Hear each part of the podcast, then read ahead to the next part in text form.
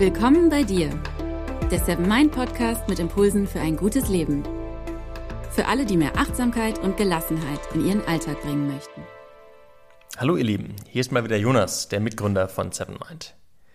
Wenn ich hier gerade in Berlin aus dem Fenster gucke, ist es mal wieder richtig grau und nass draußen. Das löst bei mir eigentlich das dringende Bedürfnis aus, sofort in den Winterschlaf zu gehen. Äh, und wenn das euch auch so geht, ähm, haben wir in der App ein neues großes Paket an Schlafgeschichten und Einzelübungen für euch hinzugefügt. Kommt mit uns in den Kräutergarten, in die Bibliothek oder fahrt mit uns mit dem Fahrrad über sommerliche Felder. Außerdem noch dabei in unserem großen Winterschlafpaket ein lange Einschlaf-Bodyscan und eine Meditation zum Einschlafen. Ihr findet die neuen Inhalte in der Kategorie Neu hinzugefügt, Schlafgeschichten und achtsam einschlafen. Also macht es euch gemütlich, passt auf euch auf und kommt gut durch den Winter. Und damit übergebe ich an René. Viel Spaß mit der heutigen Folge. Hi und herzlich willkommen im Seven Mind Podcast.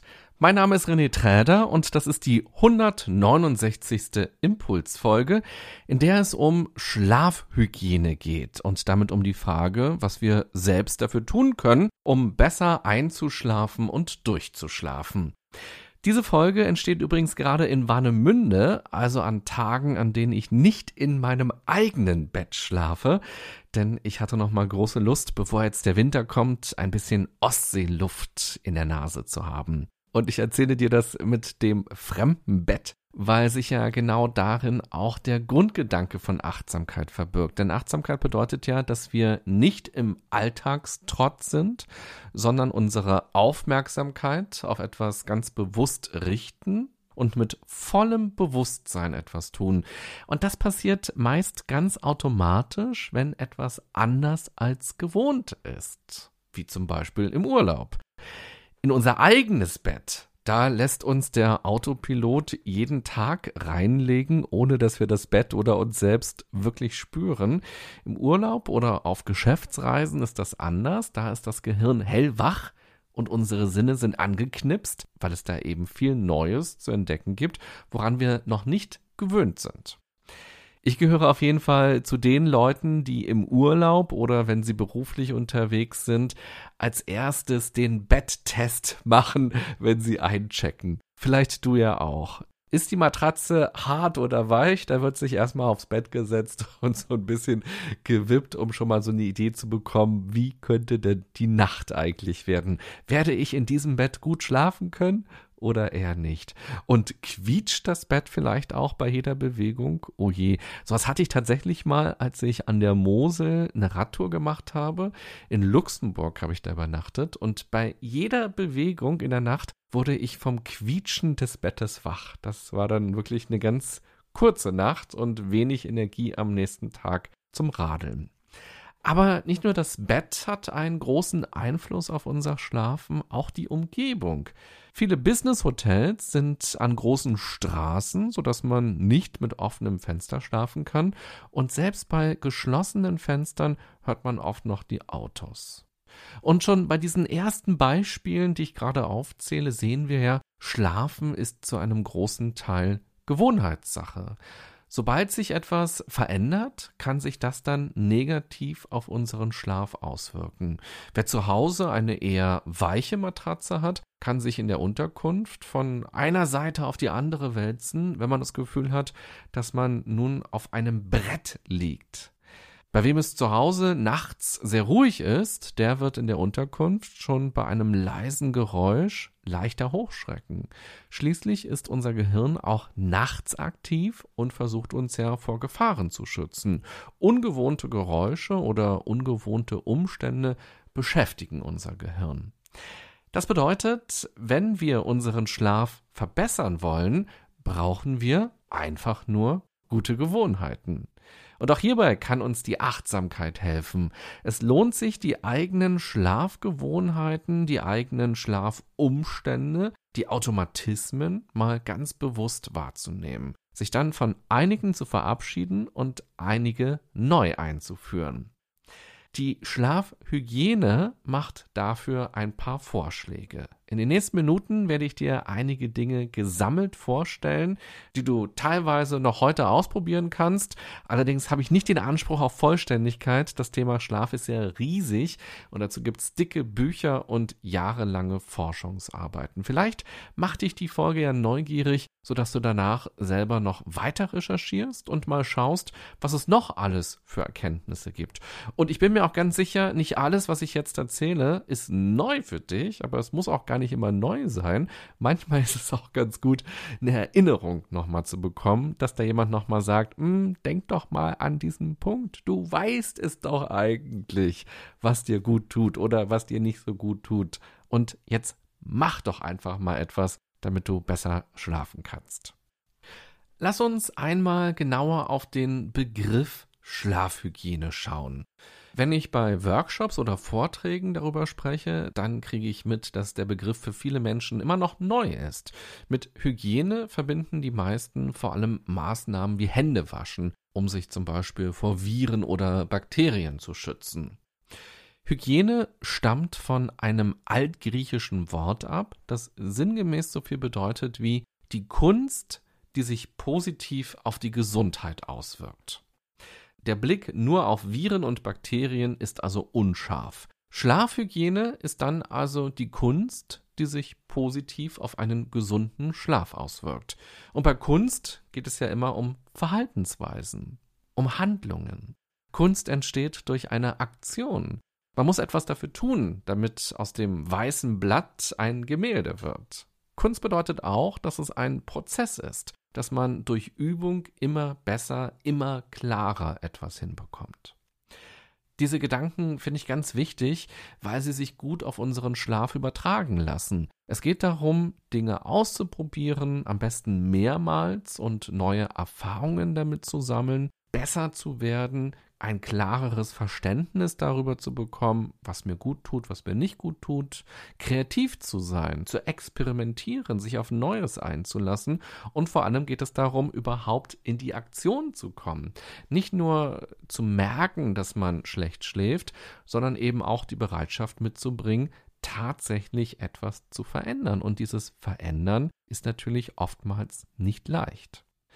Und auch das lässt sich mit dem Grundgedanken von Achtsamkeit wieder ganz gut vergleichen. Es handelt sich nämlich um Fähigkeiten, die durch ein bewusstes und ausdauerndes Nutzen trainiert werden. Achtsamkeit ist eine Fähigkeit und gut schlafen zu können auch. Laut einem Gesundheitsreport der Krankenkasse DRK haben die Schlafprobleme bei Berufstätigen in den letzten Jahren deutlich zugenommen. So schlafen rund 80 Prozent der Menschen schlecht und 10% haben massive Schlafstörungen. Von 2010 bis zum Jahr 2017 ist die Zahl der Menschen mit Ein- und Durchschlafproblemen um 66 Prozent angestiegen. Das sind krasse Zahlen, finde ich. Und hier ist es spannend, einmal zu überlegen, woran kann denn das liegen? 66 Prozent mehr Menschen haben Ein- und Durchschlafprobleme innerhalb dieser acht Jahre bekommen. Natürlich kann es individuell ganz viele verschiedene Gründe für Schlafprobleme geben.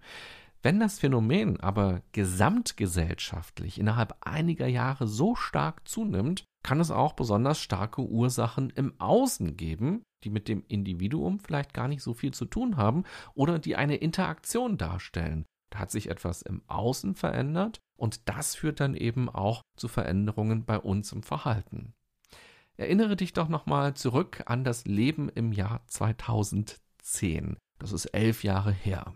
Kannst du dich daran noch erinnern? Wie war so der Alltag? Hattest du da ein Smartphone im Jahr 2010? Warst du da bei Facebook, bei Instagram, bei Twitter, bei TikTok? Hm. Und wie viel Zeit hast du vor YouTube, Netflix und Prime verbracht? Mhm. Daran sehen wir schon, da hat sich ein bisschen was bei uns verändert im Alltag. Mein erster Gedanke ist deshalb, dass unsere Bildschirmzeit einfach massiv zugenommen hat in den letzten Jahren. Würden wir für jeden Blick aufs Handy einen Euro bekommen, naja, dann wären wir wahrscheinlich schon Multimillionäre. Das kurzwellige blaue Licht der Bildschirme wirkt auf unseren Körper ähnlich wie Tageslicht. Das hast du sicherlich auch schon ganz oft gehört. Und trotzdem greifen wir gerne auch mal abends, kurz vor dem Schlafen, immer wieder zum Handy oder gucken da irgendwelche Filme oder verfangen uns eben bei Instagram. Dadurch wird dann allerdings das Schlafhormon Melatonin gehemmt. Ich habe übrigens neulich im Supermarkt einen Tee gesehen, in dem angeblich Melatonin drin ist. Ich weiß gar nicht genau, wie das dann funktionieren soll, wenn man das aufgießt mit heißem Wasser und dann trinkt, ob das dann noch so eine Wirkung hat. Naja, das würde ich mal anzweifeln, aber unabhängig davon finde ich, ist das eine ganz furchtbare Entwicklung, weil wir so viel mit unserem Handy und Laptop machen und dadurch unser natürlicher Schlaf-Wach-Rhythmus gestört wird, holen wir uns dann eine künstliche Portion Müdigkeit. Obwohl das ja eigentlich total natürliche Abläufe bei uns sind und wir müssten einfach nur ein bisschen weniger mit dem Handy hantieren oder eben den Fernseher eine Stunde oder zwei Stunden vorher ausmachen oder vielleicht auch gar nicht erst anmachen. Nicht jeder Tag muss ein Fernsehgucktag sein. Und im Grunde genommen ist dieser Tee dann ja auch schon eine Art Droge, weil wir das als Mittel nutzen, um runterzukommen. Jemand anderes kifft vielleicht, jemand anderes trinkt ein Bier oder ein Wein und eine Person denkt halt, naja, ich nehme diesen Tee, um runterzukommen und um dann besser schlafen zu können und vor allem, um bloß nichts an meinem Lifestyle ändern zu müssen. Ich kann dann trotzdem bis kurz vorm Schlafen bei Instagram sein oder meine E-Mails checken und dann trinke ich den Tee und dann komme ich runter. Der bessere Weg wäre natürlich ein gesunder Lifestyle, so dass die natürlichen Prozesse auch einfach ablaufen können. Und ich vermute mal, wenn man sich einfach einen Kräutertee abends kocht, der wahrscheinlich auch noch sehr viel preiswerter ist als so ein Melatonintee, und dann diesen Kräutertee trinkt, ganz bewusst, ohne das Internet in der linken oder rechten Hand zu haben, dann wird man wahrscheinlich auch runterkommen. Also ganz klare, ganz wichtige Regel, ist jetzt gar keine Verwunderung, das hast du schon tausendmal gehört, aber Wahrscheinlich hast du auch mindestens 999 Mal gegen diese Regel verstoßen. Wenn man gut schlafen will, sollte man die Bildschirmzeit reduzieren und vor allem abends darauf verzichten. Denk doch einmal an deine letzte Stunde des Tages. Wie sieht die so aus? Gibt es da überhaupt Regelmäßigkeiten, typische Dinge, die du dort tust? Frage dich einmal, wie eine gute letzte Stunde des Tages ohne Internet, ohne Fernseher bei dir ablaufen könnte, sodass du gut abschalten kannst und leichter in den Schlaf findest.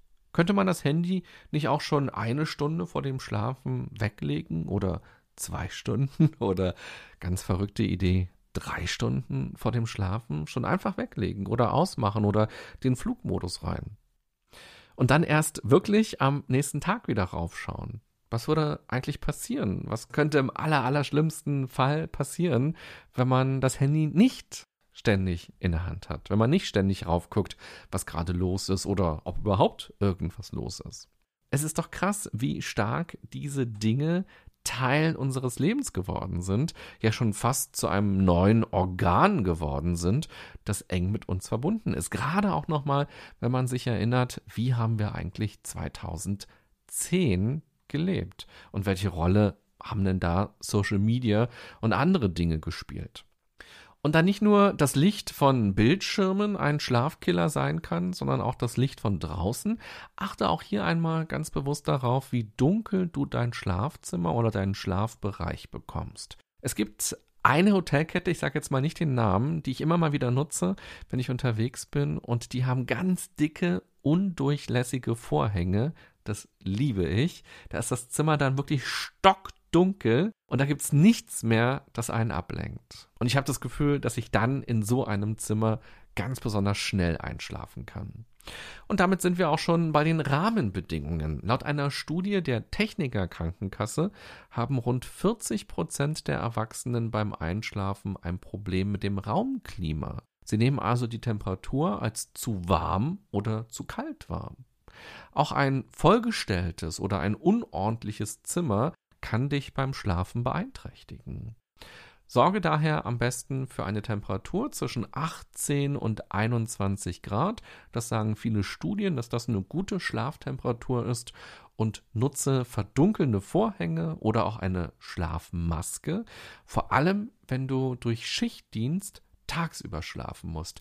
Das ist ja nochmal eine richtig große Herausforderung, gerade auch im Frühling oder im Sommer, wenn es dann morgens ab 5 Uhr oder ab 6 Uhr schon richtig hell ist. Und man auch weiß, dass jetzt ganzen Freunde oder auch Familienmitglieder tagsüber etwas machen und man selber jetzt aber gerade schläft und sich nicht treffen kann. Das kann ja auch nochmal hemmen, wenn man einschlafen möchte. Und dann natürlich Geräusche. Gerade bei Schichtdienst können Geräusche ein ganz großer Schlafkiller sein. Ich schlafe zum Beispiel, würde ich sagen, ein Dreivierteljahr, solange es von den Temperaturen her geht, mit offenem Fenster, weil ich recht ruhig wohne. Und hier in Warnemünde ist es gerade eine ganz schöne Erfahrung beim Einschlafen, den Ostseewind zu hören und ich glaube auch ein bisschen die Ostseewellen zu hören, das Rauschen des Meeres und die Möwen immer wieder zwischendurch. Das hat auch etwas ganz Beruhigendes. Wie ist es bei dir mit den Geräuschen? Hast du bei dir in der Umgebung gute Geräusche oder eher nervende Geräusche oder hast du eine absolute Stille?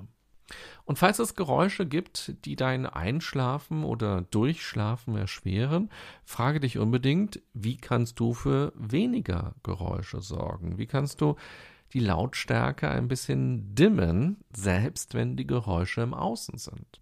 Allerdings auch auf der tollsten Matratze mit den dicksten Vorhängen und der perfekten Temperatur in einem absolut stillen Raum, in dem man maximal Staubflocken hören kann, die auf dem Boden landen, kann es passieren, dass man hellwach im Bett liegt, weil die Gedanken plötzlich aktiv sind, weil die Gedanken ganz laut werden. Das ist ja ganz typisch für unseren Geist, das kennst du vielleicht auch von der Meditation. Wenn Stille einkehrt, kann es in unserem Kopf laut werden. Denn endlich hat das Gehirn mal nichts zu tun, was es ganz akut bearbeiten muss, und dann kramt es all die Themen und all die Probleme raus, die uns aktuell beschäftigen oder eben auch, die wir uns noch nicht so bewusst angeschaut haben. Denn jetzt haben wir ja Zeit und Energie dafür. Ja, nett von dir, Gehirn. Vielen Dank. Ich will doch jetzt schlafen. Und dann steigt die Frustration, weil man guckt auf den Wecker oder in Gedanken hat man den Wecker vor Augen und denkt sich, ja, jetzt sind es nur noch sieben Stunden, jetzt sind es nur noch sechs Stunden. Oh Mann, und dann geht der innere Stress so richtig los. Es gibt viele verschiedene Methoden, mit solchen Gedanken, mit diesem Gedankenkarussell umzugehen. Am besten ist es natürlich, man bearbeitet die Sorgen, Ängste und die Themen, die einen belasten, ganz bewusst und direkt, wenn sie aufploppen, im Laufe des Tages. Je weniger Ballast wir mit uns rumschleppen, desto freier sind wir auch nachts. Natürlich lässt sich nicht alles direkt und endgültig lösen und aus der Welt schaffen. Dann kann zum Beispiel helfen, wenn man Tagebuch schreibt, wenn man ein Journal macht, wenn man sich die Themen und Gedanken einmal aufschreibt und vielleicht auch mit einem Termin versieht, wann man sich darum kümmern möchte. Beruhigen kann auch ein Dankbarkeitsritual am Abend. Das könnte zum Beispiel eine alternative Tätigkeit zum E-Mail-Checken oder zum Durchswipen bei Instagram sein. Eine neue Gewohnheit, die man etabliert. Hier im Podcast habe ich ja in den letzten vier Jahren schon viele verschiedene Dankbarkeitsrituale vorgestellt. Höre gerne nochmal in ältere Folgen rein und lass dich davon inspirieren, welche Methode, welche Technik für dich am besten passt. Oder höre auch gerne in die Folge rein, die nächste Woche online geht. Da werde ich mir nämlich auch nochmal ein bisschen Zeit nehmen, um genauer auf das Thema Dankbarkeit zu schauen und zwar aus philosophischer und auch aus psychologischer Sicht natürlich. Die einfachste Methode ist, sich abends drei Dinge zu überlegen, für die man dankbar ist. Entweder was man heute erlebt hat oder was man heute gemacht hat und wofür man dankbar ist, oder auch was einem gerade in den Sinn kommt, ganz grundsätzlich im Leben. Wofür bist du dankbar? Eine andere sehr schöne Möglichkeit, den Geist zu beruhigen, ist zum Beispiel ganz bewusst mit Geräuschen zu arbeiten.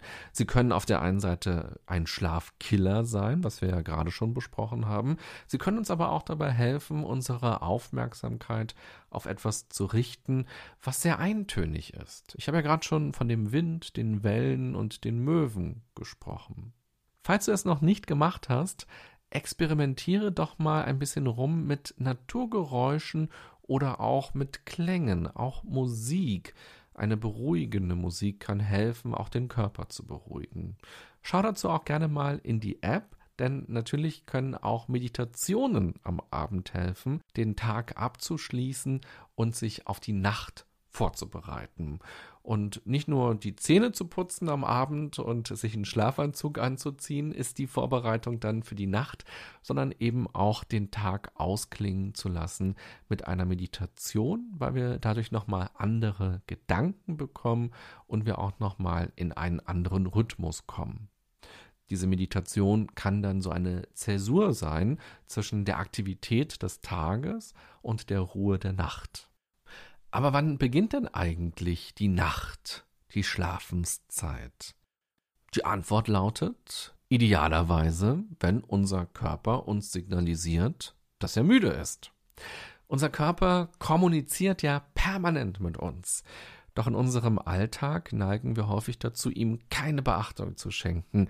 Wir haben eine ganz eigene Idee davon, wie der Tag sein soll, was wir alles machen und schaffen müssen. Und wir schleifen dann unseren Körper mit, wie so eine Geisel. Der kann gar nicht mehr, der hat gar keine Energie. Aber wir sagen, komm Körper, da müssen wir jetzt durch, das machen wir jetzt einfach mal. Aber wir sind ja unser Körper. Unser Körper sind wir. Achte doch mal heute und in den nächsten Tagen darauf, wann sich bei dir die Müdigkeit bemerkbar macht. Wann spürst du die denn eigentlich und wie fühlt sich das für dich dann an? Und egal, was die Uhr sagt, fang dann an, den Tag ausklingen zu lassen und mach dich langsam bettfertig. Nutze die Zäsur, um in die Nacht zu gleiten. Und wer sagt denn eigentlich, dass wir nur einmal im Laufe eines Tages schlafen sollten? Wir Menschen sind ja auch Tiere, Säugetiere, streng genommen sind wir Affen. Und die meisten Tiere haben auch im Laufe eines Tages immer mal wieder Schlafphasen oder zumindest sehr inaktive Phasen, in denen sie nicht gerade Futter suchen oder rumlaufen oder rumfliegen. Bei uns Menschen sind solche Phasen sehr rar gesät, weil wir häufig die Erwartung haben, von morgens bis abends aktiv sein zu müssen, was leisten zu müssen oder uns eben auch schnell langweilen und dann wird die Glotze angemacht oder das Handy wird dann reflexartig rausgeholt. An meinem ersten Tag hier in Warnemünde war ich am Nachmittag plötzlich krass müde. Und da dachte ich im ersten Moment auch, hä, was denn jetzt los? Jetzt war ich hier ein bisschen am Strand spazieren und ich habe ein Fischbrötchen gegessen und ein paar Fotos gemacht. Wovon bin ich denn jetzt müde? Das kann doch wohl nicht wahr sein. Hier gibt's noch so viel zu entdecken und ich will da noch hin und ich will das noch sehen. Ich kann doch jetzt nicht müde sein, verdammte Axt. Vermutlich war ich einfach müde von den Tagen und Wochen davor von den vielen Terminen, von den To-Dos in der letzten Zeit. Und im Alltag trinkt man dann diese Müdigkeit mit einem Kaffee um 15 Uhr weg oder man ackert einfach durch und man merkt dann diese Müdigkeit gar nicht so richtig. Aber hier bin ich tatsächlich in meine Unterkunft gegangen und ich habe dann einfach zwei Stunden geschlafen und das war wunderschön. Und als ich wieder aufwachte, war es schon dunkel und das war dann auch ein sehr schönes Gefühl, sich die Zeit für die körperlichen Bedürfnisse genommen zu haben. Und dann habe ich eben einen Abendspaziergang nochmal gemacht am Meer. Die Herausforderung ist für uns alle, die Bedürfnisse, den Körper im schnellen, vollen Alltag überhaupt erstmal wahrzunehmen und uns dann auch den Raum zu nehmen, um darauf gut zu reagieren. Da man im Job ja nicht einfach zwei Stunden am Nachmittag schlafen kann, zumindest denke ich mal, ist das in den meisten Jobs relativ unmöglich, ist es umso wichtiger, am Abend darauf zu achten, wann unser Körper will, dass wir uns ins Bett legen. Die Formulierung klingt vielleicht ein bisschen komisch, aber tatsächlich arbeiten wir ja oft gegen unseren Körper und Schlafhygiene bedeutet hier, dass wir uns mit unserem Körper wieder verbinden. Und auch an freien Tagen, im Urlaub oder am Wochenende oder wann auch immer wir frei haben, ist es so wichtig, einfach mal darauf zu horchen, was will denn unser Körper oder was kann unser Körper jetzt überhaupt noch? Und auch wenn wir eine volle To-Do-Liste haben, was wir alles noch erledigen und besorgen und machen wollen, ja, vielleicht ist doch die beste Idee an so einem freien Tag mal Mittagsschlaf zu machen. Und finde auch mal heraus, wie viele Stunden Schlaf dir am besten tun. Und wenn es zum Beispiel acht Stunden sind, ob es einen Unterschied macht, ob diese acht Stunden um 21 Uhr begonnen haben oder um 23 Uhr oder um 1 Uhr nachts.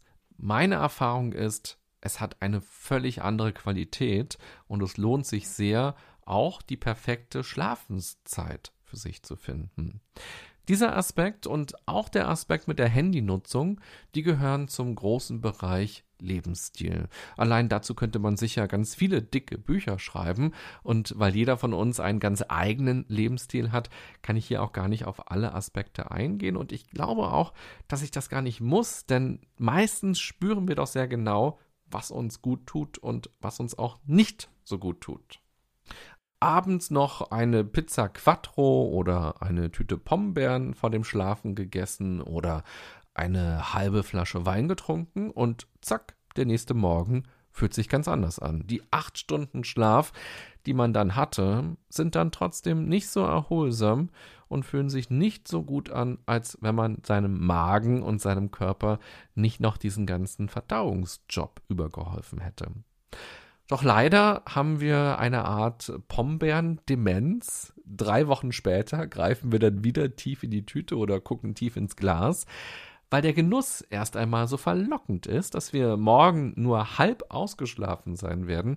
Das scheint in dem Moment völlig vergessen. Die Basis für guten Schlaf ist eine Sammlung von guten Gewohnheiten. Das ist die wichtigste Message hier in dieser Folge. Fazit, wenn du über einen besseren Schlaf, über Einschlafen und Durchschlafen nachdenkst, gibt es zwei große Bereiche, die du im Blick haben solltest. Erstens die äußeren Bedingungen und zweitens dein Verhalten. Am besten betrachtest du beide Bereiche erst einmal völlig wertfrei und sammelst auf einem Zettel alles, was auf dich zutrifft, beziehungsweise was typisch für dich ist. Also, wie ist dein Schlafbereich gestaltet? Wie ist deine Matratze? Wie dunkel lässt sich der Raum machen? Gehst du immer zu einer ähnlichen Zeit ins Bett oder weicht deine Schlafenszeit ab, zum Beispiel durch Schichtdienst? Wann isst du zuletzt etwas? Trinkst du vor dem Schlafen Alkohol? Guckst du vorher noch Krimis? Bist bei Instagram oder spazierst mit dem Hund? Und so weiter.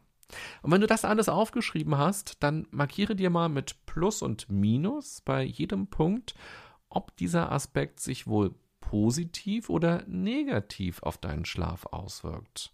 Und um das noch differenzierter zu betrachten, kannst du mit jeweils drei Stufen arbeiten. Also ein Plus, zwei Plus oder drei Plus von wirkt sich ein bisschen positiv aus über wirkt sich sehr positiv aus bis zu wirkt sich extrem positiv aus. Und das gleiche dann auch nochmal für die drei Minuskategorien. Wenn du diese Liste hast, siehst du auf einen Blick, was du beibehalten solltest und was du aber auch noch ausbauen könntest und auch, was du ändern könntest, worauf du verzichten solltest. Reiner Verzicht funktioniert bei uns Menschen allerdings nicht so gut. Wir kriegen es mal für ein paar Tage hin, uns dann zu zwingen, von unseren Gewohnheiten abzuweichen und neue gute Gewohnheiten mal zu machen. Aber meist rutschen wir dann wieder zurück in alte Muster, vor allem wenn wir dann Stress haben. Besser ist es also, sich schon direkt Alternativen zu überlegen, die den Platz einnehmen von dieser eher ungünstigen Gewohnheit. Wenn man typischerweise abends immer Netflix schaut und bei Instagram unterwegs ist, dann lohnt es sich zu fragen, warum man das eigentlich tut. Was einem dieses Verhalten gibt, welche Bedürfnisse dahinter stecken. Beispielsweise das Bedürfnis abzuschalten, nicht mehr an den Tag zu denken, an die Themen, an die Konflikte, an die Probleme zu denken und den Kopf so ein bisschen leer zu bekommen. Und dann kann man sich fragen, durch welches andere Verhalten man auch oder vielleicht sogar besser abschalten könnte und dadurch dann schneller einschlafen kann, weil man nicht so aufgepeitscht ist durch diese ganzen neuen Informationen, die man dann kurz vor dem Schlafen noch bekommt und vor allem, weil man nicht noch vor einem Bildschirm saß und dieses Licht abbekommen hat. Du kannst auf deiner Liste außerdem noch die Aspekte unterstreichen, auf die du einen direkten Einfluss hast. Zum Beispiel hast du einen Einfluss auf die Matratze und auf die Wandfarbe, aber nicht so sehr auf den Verkehr vor deinem Haus oder auf die Lautstärke der Nachbarn oder auf das Schnarchen des Menschen neben dir. Auch auf Schicht- und Nachtdienste hat man in manchen Jobs keinen direkten Einfluss, weil die einfach ganz selbstverständlich dazugehören. Jeder im Team ist da irgendwann mal dran. Allerdings lohnt sich hier auch nochmal ein zweiter Blick und die Frage, ob man nicht doch etwas verändern kann. Ich habe zum Beispiel gerade zufälligerweise im Internet so einen Artikel angezeigt bekommen, wo stand, Jürgen Drews und seine Ramona haben getrennte Betten, weil Jürgen Drews schnarcht. Oder wenn wir an den Straßenlärm denken, vielleicht helfen ja andere Fenster, eine andere Dichtung, um den Lärm draußen zu lassen. Vielleicht räumt man bei sich zu Hause auch noch mal ein bisschen um und man stellt das Bett in ein anderes Zimmer, wo es ruhiger ist. Vielleicht spricht man mit den Nachbarn und weist sie darauf hin, dass es ganz schön laut ist oder dass man Schichtdienst hat und dass es an bestimmten Tagen eben toll wäre, wenn sie da leiser sind. Und wenn man merkt, dass das unregelmäßige Arbeiten zu einem gestörten Schlaf führt, dann muss man auch hier schauen, wie man ein gesundes Arbeiten hinbekommt. Das kann bedeuten, dass man das Thema auf Arbeit anspricht, im Team oder mit den Führungskräften und nach Lösungen sucht, die für einen persönlich besser funktionieren. Oder auch, dass man den Arbeitgeber oder sogar den Job grundsätzlich verändert. Denn die Arbeit darf ja nicht wichtiger sein als die eigene Gesundheit. Du siehst, manche Dinge lassen sich direkt verändern andere brauchen etwas mehr Zeit und manchmal braucht es auch Mut und eine gewisse Radikalität. Vor allem braucht es Durchhaltevermögen, denn Gewohnheiten brauchen einfach Zeit. Und abschließend kannst du ja mal überlegen, wann das Schlafen für dich besonders erholsam war. Also in welcher Lebensphase, in welchem Bett, an welchen Tagen auch daraus lassen sich vielleicht ganz wertvolle Erkenntnisse ableiten, durch die du besser verstehst, warum das Einschlafen und Durchschlafen gerade nicht so gut funktioniert. Denn immerhin, jetzt sind wir schon am Ende dieser Folge, hast du ja schon fast bis zum Ende zugehört. Das heißt, dieses Thema scheint für dich ja interessant zu sein. Und ich hoffe, dass in den letzten Minuten einige Gedanken, einige Infos oder auch Erinnerungen dabei waren, die du nutzen kannst und die du wertvoll findest und dass du Lust bekommst, dich mit deinem Schlaf ganz bewusst auseinanderzusetzen und eine Kleinigkeit oder eine große Sache verändern möchtest. Vielleicht auch nur experimentell, um mal zu sehen, ob es sich irgendwie anders anfühlt. Und vielleicht ja sogar noch heute. Wenn du noch ultimative Schlaftipps hast, kannst du mir gerne auch eine E-Mail schreiben. Dann kann ich diese Tipps in einer der nächsten Folgen mal einfließen lassen. Ich werde heute Abend wieder den Warnemünder Möwen und dem Ostseewind lauschen und freue mich schon aufs Schlafen gehen. Und ich wünsche dir eine gute und achtsame Zeit und eine geruhsame Nacht. Bis bald. Bye bye, sagt René Träder.